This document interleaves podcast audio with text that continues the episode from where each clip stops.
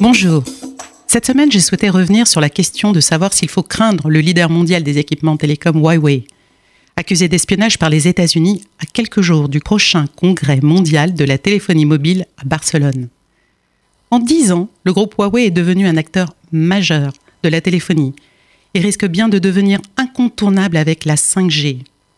La 5G, c'est la promesse technologique du moment qui va révolutionner notre usage d'Internet par une transmission continue et instantanée de nos données indispensables pour l'intelligence artificielle et les objets connectés. C'est sans doute pour conserver leur souveraineté que les États-Unis ont décidé d'exclure le groupe Huawei sans ménagement. Il est vrai que maîtriser le réseau 5G permettrait sans difficulté à Huawei de détourner ou de siphonner les données d'un pays concurrent, ou pire, d'interrompre ou détruire à tout moment leur transmission, sachant en plus que le fondateur de Huawei est un ancien militaire chinois. Difficile de ne pas envisager que cette technologie 5G pourrait servir en priorité les objectifs politiques et économiques de la Chine.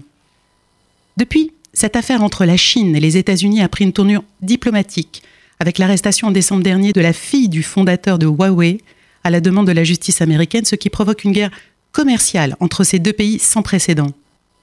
De son côté, le gouvernement français a tenté de réagir avec un amendement anti-Huawei lors du vote de la loi Pacte qui durcit le contrôle sur les fournisseurs d'équipements télécoms sans bien sûr viser précisément Huawei. Conscient que la France ne dispose que de trois fournisseurs, dont Huawei, le Sénat a rejeté cet amendement, car si la France n'en dispose plus que deux en se passant de Huawei, les prix pourraient remonter. Et puis c'est oublier que les réseaux 5G sont construits en France sur les réseaux 4G déjà existants et, je vous le dis, équipés par Huawei. Y renoncer aurait des conséquences politiques et surtout économiques qui se chiffreraient en milliards d'euros pour la France en accusant un retard en plus dans la 5G. Même méfiance de l'Europe envers Huawei, qui peine à parler d'une seule voix. Nul ne connaît à ce jour la position de l'Europe à quelques mois des élections européennes prendre du retard dans la 5G, si elle renonce à Huawei, ou investir massivement dans ses champions Nokia, Alcatel et Ericsson au service de notre liberté et de notre souveraineté. Affaire à suivre.